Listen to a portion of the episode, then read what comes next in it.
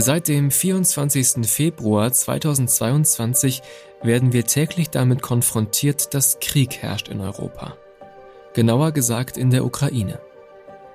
Russlands Präsident Wladimir Putin ist mit fadenscheinigen Begründungen in das Nachbarland Russlands einmarschiert und hat sich offenbar zum Ziel gesetzt, das Territorium der Ukraine unter russische Kontrolle zu bringen. Seit Kriegsbeginn sind sowohl auf ukrainischer wie auch auf russischer Seite tausende Soldatinnen und Zivilistinnen getötet worden. Wenn man in die Historie schaut, dann sieht man, dass die Ukraine und Russland ein langer gemeinsamer, konflikthafter Weg verbindet. Die beiden heute souveränen Staaten sind politisch, kulturell, religiös und gesellschaftlich stark verbunden oder verbunden gewesen.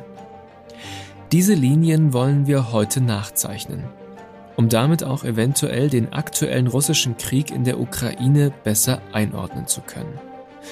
Kein leichtes, aber doch ein sehr wichtiges Thema.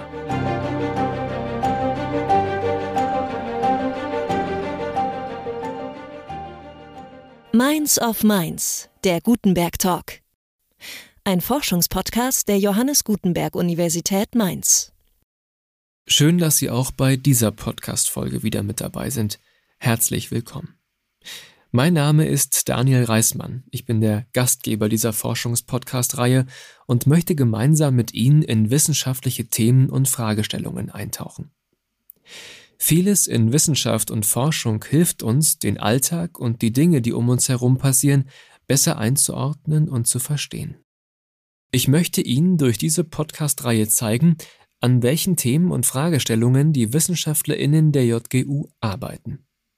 Da ich selbst bei den allermeisten Themen nur Laie bin, lade ich mir in jeder Podcast-Folge eine Wissenschaftlerin der JGU ein, um Spannendes und Wissenswertes zu erfahren. So auch in dieser Folge. Im Sommer 2020 bekam ich eine Mail ähm, aus der russischen Botschaft mit einem Anhang, dieser Anhang war ein Text von Wladimir Putin, ein historischer Essay, in dem uns empfohlen wurde, mir empfohlen wurde als Hochschullehrer, diesen Text, diesen historischen Text, diese historische Unterweisung in meinen Seminaren mit Studierenden zu verwenden, damit die Studierenden die russische, die offizielle russische Lesart ähm, des Sieges im Zweiten Weltkrieg kennenlernen könnten. Damals im Sommer 2020 haben wir das ähm, als Teil einer personalisierten Propagandaoffensive begriffen ähm, und haben das aber nicht weiter ernst genommen. Und das war ein Fehler, wie sich im Nachhinein zeigt. Sagt mein heutiger Gast Jan Kusper. Ich bin seit 2003 Professor für osteuropäische Geschichte hier an der Johannes Gutenberg Universität in Mainz und meine Forschungsschwerpunkte sind die Geschichte des russischen Imperiums, der Sowjetunion, des postsowjetischen Raums, aber auch Polens und des Baltikums. Herr Kusper, wo nahm denn die gemeinsame Geschichte der Ukraine und Russlands ihren Ausgang und wie entwickelte sie sich dann und wann hat sie sich auch wieder entfernt voneinander? Der gemeinsame Ursprung äh, der Geschichte der Ukraine und Russlands ist sicher die Taufe äh, der mittelalterlichen Rus, eines ostslawischen Herrschaftsgebildes, das sich über die Territorien der heutigen Ukraine und Teile des heutigen Russlands erstreckte bis weit in den Norden herein. Der damalige Großfürst von Kiew, Wladimir oder Wladimir der Heilige, der Große, wie er später genannt wurde, nahm aus politischen Gründen das orthodoxe Christentum griechischer Spielart aus Byzanz an, äh, weil er damit ähm, Ambitionen verband. Er heiratete die Tochter äh, eines byzantinischen Kaisers und konnte damit aufsteigen, wurde aufgenommen äh, in die Familie der christlichen Herrscher und Könige. Das war politisch ungeheuer bedeutend. Und es gibt sozusagen diese Gemeinsamkeit der orthodoxen Vergangenheit, die Gemeinsamkeit eines, einer gemeinsamen Staatlichkeit im Mittelalter, bis äh, im Mongolensturm in den 1230er, 1240er Jahren dieses gesamte ostslawische Gebiet von den Mongolen überrannt wurde. Und das führte zu einer Atomisierung dieses, dieses, dieser, dieser Staatenwelt der Ostslawen in der Rus und zu einer Auseinanderentwicklung, einer allmählichen Auseinanderentwicklung der Gebiete um Kiew, die wir heute als den Kern der Ukraine begreifen und der Gebiete, die weiter im Norden liegen, in waldreicheren Gebieten, darunter auch ähm, des Gebiets um Moskau. Moskau, erst 1147 gegründet, war zunächst ein relativ unbedeutendes Fürstentum und ist eben erheblich jünger als Kiew selbst. Gemeinsamkeit, ein gemeinsames Band, blieb immer die Orthodoxie und das Bewusstsein, dass man eben über Wladimir, der in der ukrainischen Historiografie der Große genannt wird, in der russischen Historiografie der Heilige, dass man über Wladimir verbunden bleibt. Daraus hat sich in der Geschichtsschreibung aber auch eine Kontroverse gebildet. Wem gehört dieser Wladimir? Wem gehört die Taufe als Erinnerungsort? Und äh, das ist nach wie vor hoch umstritten. Sowohl die Kiewer Seite, die ja sozusagen den, den Bezug zum Ort für sich hat, denn wahrscheinlich äh, ist Wladimir an den Stromschnellen des Dnieper unweit Kiews getauft worden, als auch Moskau beanspruchen Wladimir für sich. 2016 ist eine Statue von Wladimir dem Heiligen unweit der Kremlmauer enthüllt worden, nach Süden blickend und damit den Anspruch verdeutlichend auf diese gesamten Territorien der alten Rus. Also historiografisch ist schon dieser gemeinsame Kern äh, umstritten. Es hat danach eine Auseinanderentwicklung gegeben, aber auch immer wieder Berührungspunkte. Ein Berührungspunkt ähm, einen konflikthaften Berührungspunkt ähm, möchte ich benennen. Der führt in das 17. Jahrhundert, also in die Zeit ähm, des bereits aufgestiegenen Moskauer Reich, Reiches, ähm, des Zartums Moskau, als mit dem Zahn Alexei äh, ein Zar in Moskau herrscht, der relativ machtvoll äh, versucht, das Moskauer Reich nach einer Zeit der Wirren zu konsolidieren. In der Ukraine ähm, gibt es verschiedene politische Zugehörigkeiten. Die bedeutendste Herrschaftsbildung hier vielleicht ist die der Kosaken, der Kosaken am Dnieper, die sich sehr selbstständig, sehr frei, sehr autonom organisieren und ihren Kosakenführer selbst wählen. Das tun sie seit dem 16. Jahrhundert und eben auch im 17. Jahrhundert und orientieren sich fallweise, ähm, je nachdem, wie es ihnen politisch passt, äh, auf Bündnispartner hin, auf Partner hin. Das konnte der König von Polen und Großfürst von Litauen sein, ähm, mit dem man im Bündnis stand, in dessen Dienste man sich stellte, für den man kämpfte. Das konnte aber auch fallweise der Moskauer Zar sein. Und ähm, im Rahmen eines großen Kosakenaufstands nach 1648 suchte der Kosakenhetmann Bohdan Chmelnyzki die Nähe zum Moskauer Zaren Alexei und ein Unterhändler des Moskauer Zaren verhandelte 1654 den sogenannten Vertrag von Pereyaslav, der aber wiederum in der Ukraine und in Russland unterschiedlich interpretiert wird. Für Moskau, für den Moskauer Zahn zeitgenössisch, den Zahn Alexei, aber auch für Wladimir Putin heute, handelte es sich hierbei um eine Unterstellung, unter eine, eine Unterwerfung dieser kosakischen Gemeinschaft am Dnieper.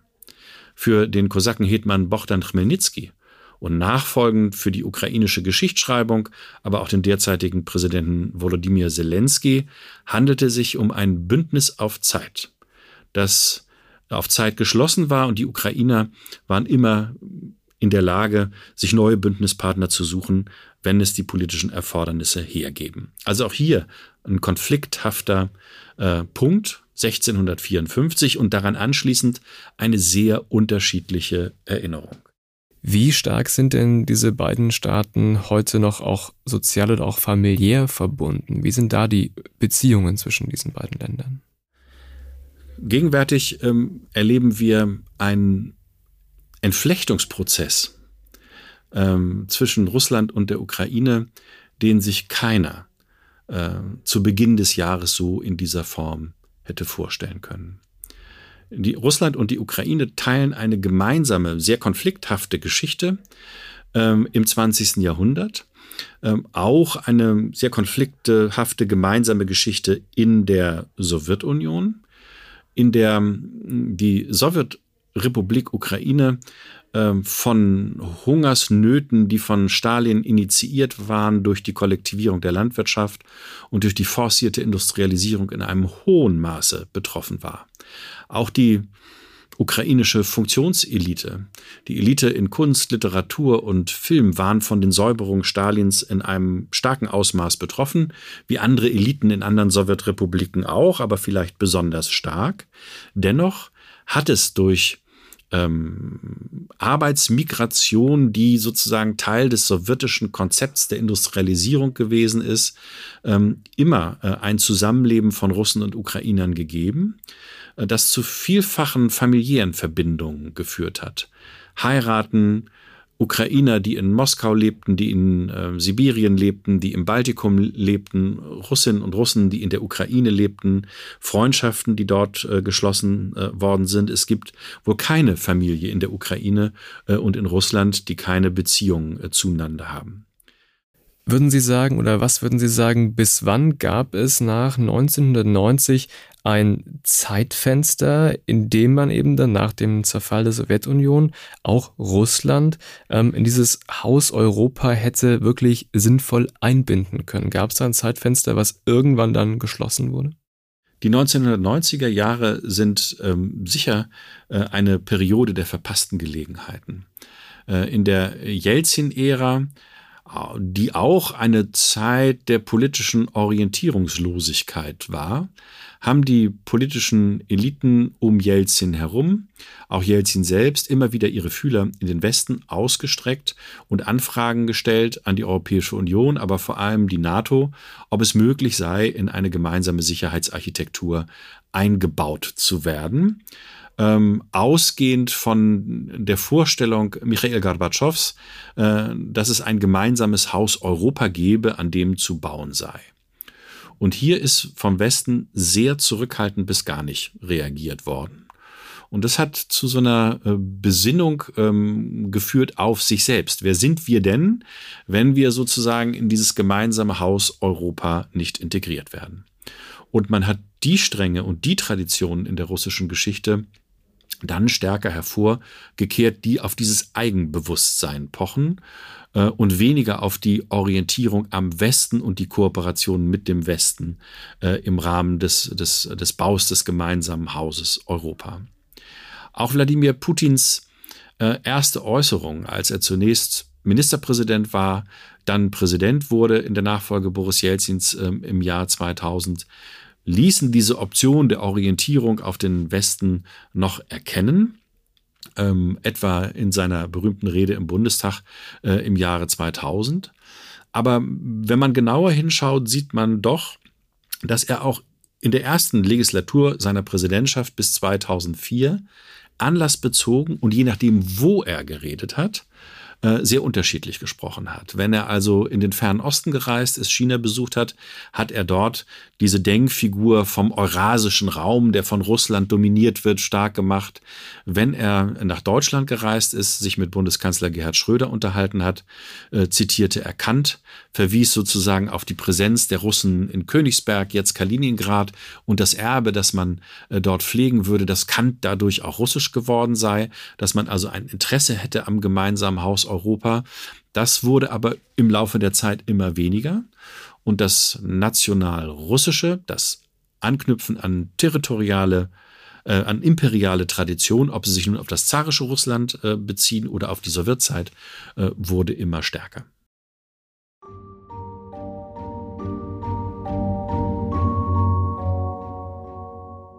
Die NATO und Russland betrachten einander nicht als Gegner. Sie verfolgen gemeinsam das Ziel, die Spuren der früheren Konfrontation und Konkurrenz zu beseitigen und das gegenseitige Vertrauen und die Zusammenarbeit zu stärken. So steht es in der NATO-Grundakte von 1997, unterschrieben unter anderem von US-Präsident Bill Clinton und dem russischen Präsidenten Boris Jelzin. Viele hielten diesen historischen Tag damals für den Beginn guter Beziehungen, aber das Gegenteil sollte der Fall sein wie sich später zeigen soll. Nach dem Ende des Kalten Krieges war die Stimmung auf beiden Seiten versöhnlich, fast freundschaftlich.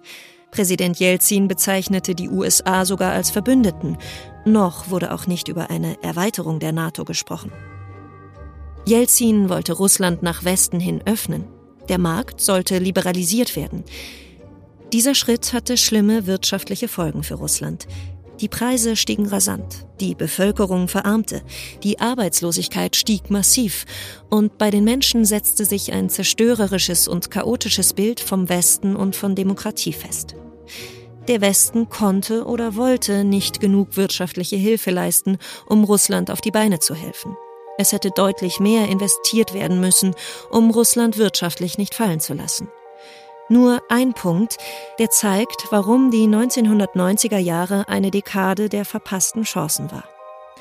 Präsident Putin, der auf Jelzin folgte, schien dann an einer ernsthaften Partnerschaft mit dem Westen nicht mehr interessiert zu sein, wie Professor Kusper ausführte.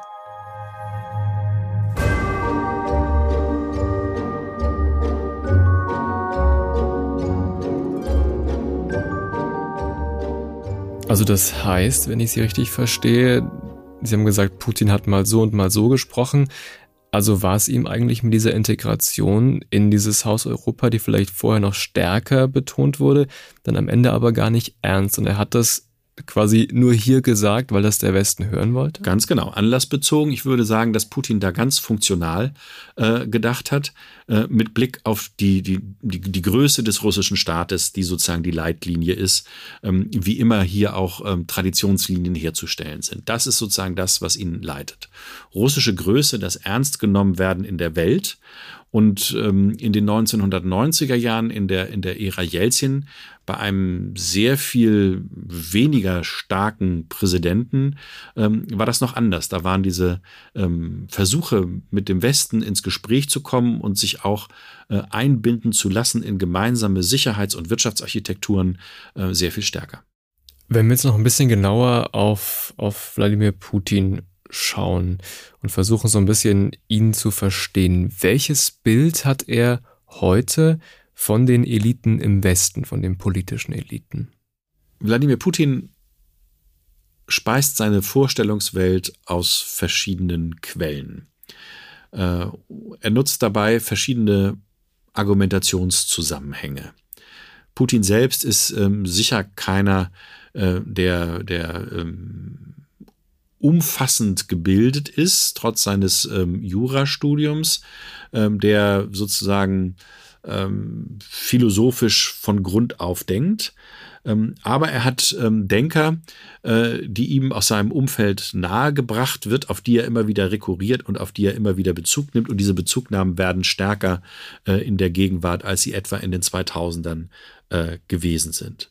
Zu seiner Sozialisation als Geheimdienstmann und diesem binären Denken äh, zwischen Freund und Feind, wer also sozusagen nicht mein Freund ist, ist mein Feind und muss äh, bekämpft werden, tritt diese Dimension ähm, der, der, der russischen Geistesgeschichte, ähm, der Slavophilie, also des, des, des eigenen Slawischen, äh, gepaart mit einer geopolitischen Bedeutung im Panslawismus und der Idee der sogenannten russischen Welt, die bestimmte Werte verkörpert, gespeist aus der Orthodoxie heraus sehr traditionelle Familienwerte und der Westen in seinem Individualismus, in seinem Unverständnis, dass der Staat und das Kollektiv höher steht als der Einzelne, äh, ist ein Westen, der, wie es diese Tendenz der russischen Geistesgeschichte im 19. Jahrhundert äh, schon stark gemacht hat, faulend ist, im Niedergang begriffen ist, dekadent ist. Und diese Dekadenztendenzen, Attackierung individueller Lebensweisen, äh, Angriff auf ähm, LGBT-Gemeinschaften und so weiter, die äh, in Russland drangsaliert und verfolgt werden äh, und die er rhetorisch sozusagen stark macht als Phänomene des Untergangs und das dem Westen eben vorwirft. Ähm, das kehrt er jetzt sehr stark nach außen und ähm, versucht auf allen Ebenen gegen den Westen Krieg zu führen. Offen in der Ukraine, militärisch offen in der Ukraine, in hybrider Form äh, und über Propaganda, äh, auch in Deutschland, äh, in den USA äh, und anderen Gesellschaften, die sich dem Westen zugehörig fühlen.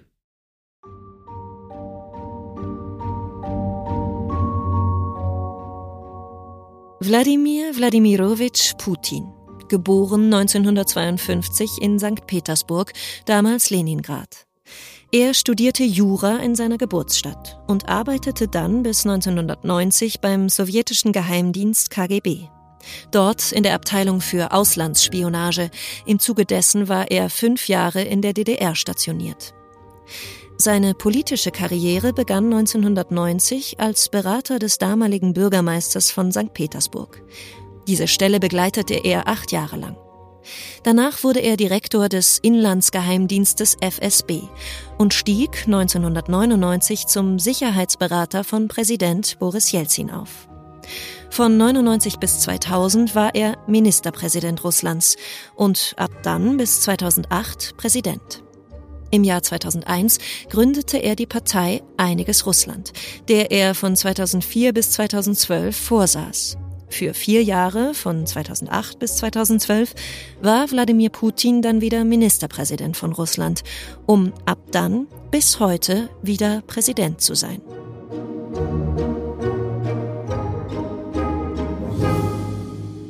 Jetzt haben wir eben schon über das Bild gesprochen, was Putin auch vom Westen hat. Wie sieht's denn umgekehrt aus? Also hat oder welches Bild hat der Westen oder hatte der Westen, hatte Deutschland von Russland? Das mag sich jetzt dann seit Februar doch nochmal stark verschoben haben, weil ja auch die Einschätzungen, wie die Eskalation weiter vorangeht, dann doch abgewichen haben von dem, wie es tatsächlich war.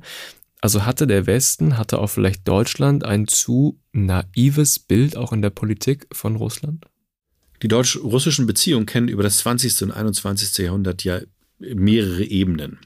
Äh, und äh, man wird sagen können, dass äh, im Bereich von, von ähm, Kultur, Geografie ähm, und anderen ähm, Feldern es schon eine gemeinsame deutsch-russische Faszination gibt die sich in ähm, Deutschland in der medialen Berichterstattung niedergeschlagen hat, äh, in, in endlosen Dokumentationen äh, über Russland, in denen äh, sozusagen die Größe des Landes gefeiert wurde, die naturräumlichen Schönheiten, die kulturellen Errungenschaften, die Orthodoxie als Form der Innerlichkeit. Kein Weihnachtsfest ohne ein Vierteiler über Russland, der gemacht wurde und der dieses Bild in der Gesellschaft verstärkt hat. Das hat aber auch zu Fehlwahrnehmungen äh, geführt äh, und ähm, zu Fehlwahrnehmungen nicht nur äh, in, den, in, den, in der Wahrnehmung der Gesellschaften, in positiven wie negativen Stereotypen, äh, die man übereinander und voneinander hatte, sondern auch zu Fehlwahrnehmungen in der Politik. Äh, schon in, dem, in der Zeit des Kalten Krieges hatte sich seit den äh, 1960ern, aber vor allem seit den 1970ern die Lesart durchgesetzt, wie die politischen Konjunkturen auch immer sind und wie sich die politischen Systeme auch wandeln und verhalten. Auf wirtschaftspolitischer Ebene funktioniert es. Ausweis schien das äh, Erdgasröhrengeschäft zu sein vom Beginn des Jahres 1971, das also erst geschlossen wurde, dieser Vertrag über das Erdgasröhrengeschäft, bevor es zum Moskauer Vertrag, äh, den äh, Willy Brandt und Leonid Brezhnev äh, schließen ließen, kam, der sozusagen Meilenstein in der Entspannungspolitik war. Also Wirtschaftsbeziehungen funktionieren, äh, auch wenn politische Beziehungen noch gar nicht so weit sind oder politische Beziehungen schwierig werden. Und dieser Einschätzung ähm, ist man ähm, gefolgt. Erst recht äh, in der Kanzlerschaft von, von äh, Gerhard Schröder, wo die politischen Beziehungen allerdings auch äh, noch nicht so problematisch waren, aber auch in der Kanzlerschaft von Angela Merkel. Zu Recht ist es äh, im Baltikum in Polen auf komplettes Unverständnis gestoßen, dass nach der Annexion der Krim 2014 die Planung der Beginn des Baus äh, der Erdgaspipeline äh, Nord Stream 2 vorangetrieben wurden nach 2015 und man sich dadurch in eine noch stärkere Abhängigkeit in Deutschland ähm, von russischem Gas begeben hat. Äh, in Ostmitteleuropa und im Baltikum wurde das als fahrlässig gesehen. Und zwar nicht nur fahrlässig den Sicherheitsinteressen Polens und des Baltikums gegenüber, äh, sondern auch was die deutsche Abhängigkeit äh, vom russischen Gas angeht. Und es hat an warnenden Stimmen äh, vor 2015, auch vor der Annexion der Krim, nicht gefehlt. Trotzdem äh, ist man so verfahren und insofern gibt es hier tatsächlich auch eine gründliche Fehlwahrnehmung äh, der deutschen Politik. Das wird man sicher sagen können. Und zwar ganz unabhängig davon, wie die Koalitionen zusammengesetzt äh, gewesen sind.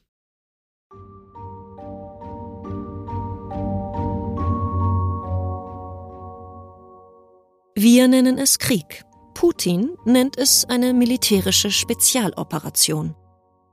Der russische Präsident hat vor, die Grenzen seines Staates zu verschieben und seinen Einflussbereich in Europa zu erweitern. Außerdem will er verhindern, dass die Ukraine als Nachbarland Russlands sowohl der Europäischen Union als auch der NATO beitritt. Laut Putins Aussage sei die Ukraine von Nazis regiert. Deshalb will er sie entnazifizieren und demilitarisieren. Putin möchte, dass die Ukraine eine Pufferzone zwischen Russland und der NATO ist. Und er hat den Plan, die Regierung der Ukraine durch eine pro-russische Regierung zu ersetzen. Putin spricht der Ukraine die Souveränität ab und er erklärt, dass die Ukraine historisch zu Russland gehöre und auch perspektivisch wieder zu einem russischen Imperium gehören soll.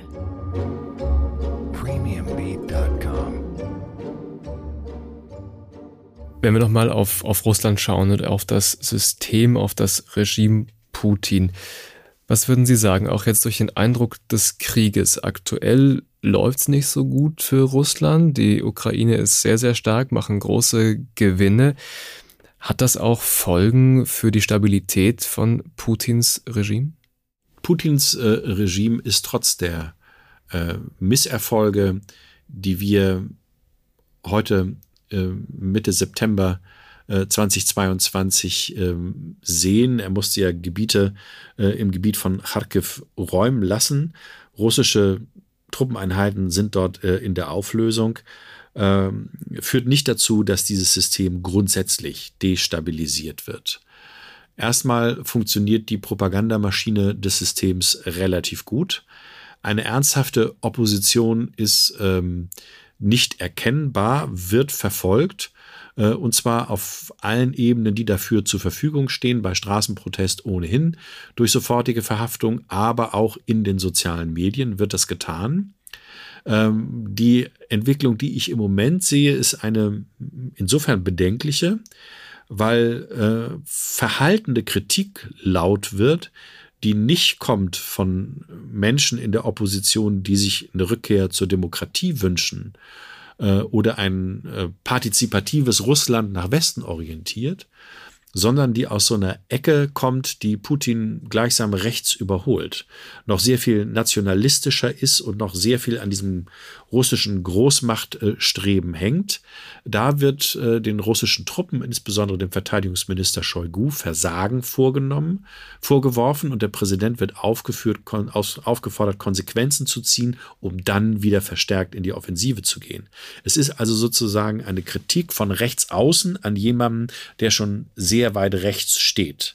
Äh, und äh, insofern ist selbst wenn es zu einem Wechsel an der Spitze des Staates kommt, kommt, nicht mit einem Ende dieses diktatorischen Regimes zu rechnen, sondern mit einem Austausch des Kopfes.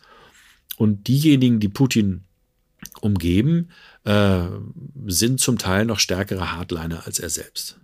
Das heißt, wenn man es pessimistisch vielleicht betrachtet oder einfach auch realistisch, dass dann jemand, der nach Putin Präsident oder Präsidentin, was wahrscheinlich aber unwahrscheinlich ist, werden würde, da müssten wir uns auf eine auf eine noch nationalistischere Person einstellen als jetzt schon. Also die Zeiten werden noch schwieriger werden. Das halte ich ähm, durchaus ähm, für möglich. Äh, die einzige ähm, Möglichkeit einer anderen Entwicklung, äh, die ich sehe, nämlich eine äh, Mobilmachung äh, auszulösen, die er nur auslösen kann, vor dem Hintergrund der gesetzlichen Grundlagen, die bislang in Russland gelten, äh, wenn er einen Krieg äh, erklärt. Das ist der Anlass äh, für eine Mobilmachung. Bislang gilt der Krieg in der Ukraine ja als militärische Sonderoperation. Und dann werden viel weitere Kreise der Bevölkerung in diesen Krieg mit einbezogen, den die russische Bevölkerung durch die Staatspropaganda, äh, aber auch aus Eigeninteresse äh, weitgehend ausblendet. Dann würden äh, junge Männer ähm, aus Moskau, aus den, aus den Eliten ähm, in St. Petersburg mit einbezogen, die bislang in diesem Krieg nicht kämpfen. Das muss man ganz deutlich sagen. Und dann kann es schon zu gesellschaftlichen Eruptionen kommen. Äh, an so ein paar Punkten sieht man, dass lokale Stadtverordnetenversammlungen Putin zum Rücktritt auffordern oder erwägen, ihn wegen Hochverrates anzuzeigen äh, und so. Das wird sehr schnell weggedrückt. Äh, die Menschen werden dann erfolgt, ähm, verfolgt und verhaftet. Aber das wäre so eine, so eine Option durch die gesellschaftliche Beteiligung an diesem Krieg, die dann sehr viel stärker wird und die Erschütterung, die das auslöst, wenn dann äh, noch sehr viel mehr Tote ähm, zu beklagen sind, zurückkommen, die berühmten Zinksärge, äh, dass sich da noch mal etwas tut, äh, was dann nicht nur dazu führt, dass, die, dass der Kopf an der Spitze ausgeführt wird, sondern dass sozusagen die ganze Gruppe um Putin mitgehen muss. Äh, aber das ist etwas, was ich im Moment nach wie vor für unwahrscheinlich halte.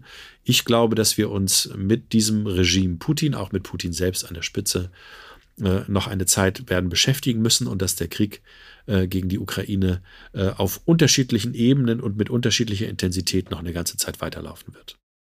Jetzt sehen wir ja auch im Westen, wie wir versuchen, uns unabhängig zu machen von, von Russland auf natürlich erstmal auch wirtschaftlicher Ebene, weil da, Sie haben es auch gesagt, die Beziehungen noch sehr, sehr stark waren. Ist es denn klug als Westen, auch als Deutschland, diese Verbindungen so hart zu kappen? Können wir das überhaupt, können wir uns überhaupt leisten, so unabhängig zu werden? Oder müssen wir früher oder später doch wieder wirtschaftliche Verbindungen zu Russland aufnehmen? Meiner Auffassung nach müssen wir es uns leisten, unabhängig von äh, Russland äh, zu werden.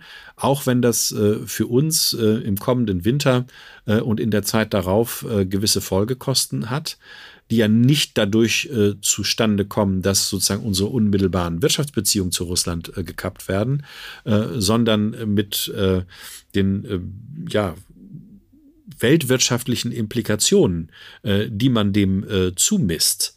Ähm, also es ist sozusagen auch ähm, Börsen reagieren darauf, äh, wie Putin mit dem Element Gas, mal wird was geliefert, mal wird nichts geliefert, dann wird Nord Stream 1 ganz zugemacht, wie er damit spielt. Das ist viel bedeutsamer, diese Effekte für die Wirtschaft, als das, was wir an realem Ausbleiben von Gas aus Russland äh, im Moment sehen. Aber durch diese Turbulenzen müssen wir meiner Meinung nach durch und müssen ähm, in, in der Bundesrepublik unsere Energieabhängigkeiten äh, diversifizieren, müssen sehr stark eben auf Erneuerbare setzen. Die Bundesrepublik ist ein Land mit begrenzten Rohstoffen, äh, was dies angeht, äh, muss überhaupt Bezugsquellen für Dinge, die wir für ein so hochindustrialisiertes Land wie die Bundesrepublik brauchen, diversifizieren. Da muss man auch nochmal kritisch auf den Prüfstand stellen, welche Wirtschaftsbeziehungen und politischen Beziehungen Beziehung wir eigentlich zu China haben.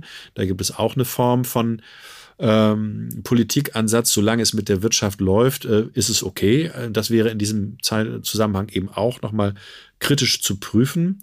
Die Bundesrepublik beginnt damit, indem äh, Olaf Scholz beispielsweise als Bundeskanzler erst nach Japan gefahren ist äh, und China noch nicht besucht hat. Das äh, war in der ähm, Ära von Angela Merkel andersrum.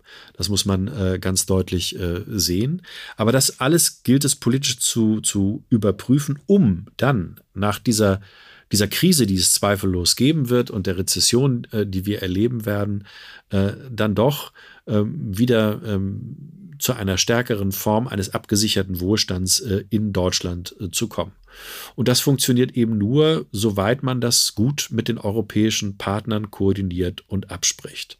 Gleichzeitig, das ist das Problem jetzt an diesem Krieg, ähm, gibt es die Notwendigkeit, die Europäische Union äh, zu reformieren und da mal kritisch auf die Entscheidungsprozesse zu gucken, Akteure wie Viktor Orban haben ein ganz anderes Interesse äh, an einer äh, Europäischen Union als ähm, Akteure in Frankreich äh, oder in Deutschland.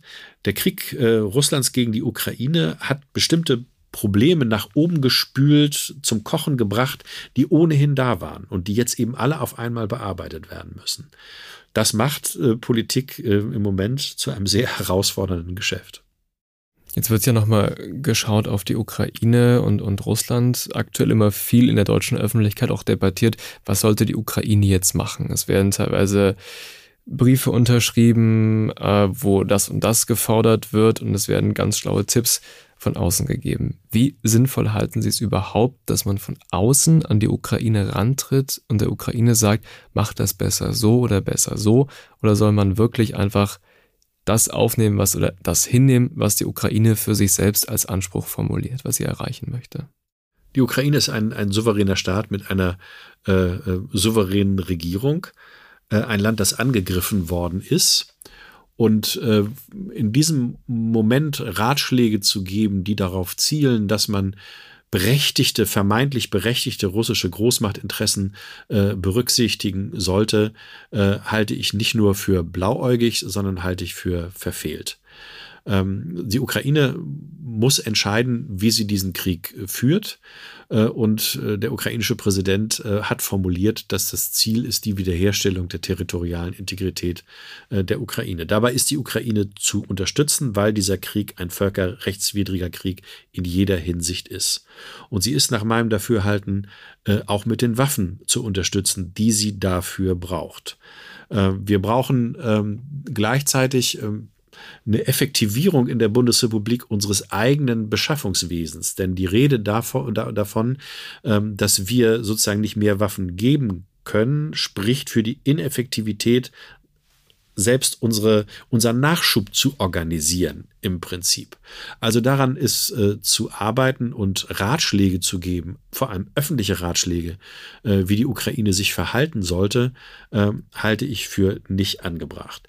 In dem Moment, in dem äh, die ukrainische Führung eine Möglichkeit sieht, äh, aus diesem Konflikt auf dem Wege der Diplomatie herauszukommen äh, und sie um Hilfe bittet bei der, bei der Anbahnung äh, von Gesprächen, äh, ist diesem Wunsch nachzukommen und ist diese Hilfe äh, zu leisten. Aber solange die Ukraine das nicht tut, ähm, gibt es auch nicht die Notwendigkeit, hier Ratschläge zu geben, die darauf äh, hinauslaufen, äh, dass die Ukraine als Staat verkleinert wird, dass die Ukraine die Lasten des Krieges zu tragen hat, das halte ich für nicht angebracht äh, und, und vollkommen verfehlt an dieser Stelle. Dann haben wir heute auf den Krieg in der Ukraine geschaut, auf die Verbindungen zwischen Westen und Russland, haben das politisch, historisch, kulturell und soziologisch getan. Herr Kusper, vielen Dank für Ihre Zeit. Gerne. Man kann die Gegenwart nicht verstehen, ohne die Vergangenheit zu kennen. Das trifft in vielen Bereichen zu, so auch in der Geschichte und der Politik. Ganz aktuell sehen wir das an Putins Krieg in der Ukraine. Ohne die Kenntnisse der letzten Jahrzehnte ist die heutige Situation nur schwer und nicht umfassend zu begreifen. Das Gespräch mit Jan Kusper hat mir in einigen Punkten nochmal die Augen geöffnet und mich auf Dinge hingewiesen, die mir vorher nicht klar waren. Ich weiß nicht, wie es Ihnen geht, aber dieses Gespräch wird noch lange in meinem Kopf nachwirken und mich immer mal wieder innehalten und nachdenken lassen. Es freut mich, dass Sie trotz der Schwere dieses Themas bis zum Ende dabei geblieben sind und ich hoffe, dass auch Sie einige Punkte aus diesem Gespräch mitnehmen können. Es wäre toll, wenn ich Sie auch in der nächsten Folge begrüßen darf. Bis dahin, bleiben Sie gesund und alles Gute. Tschüss.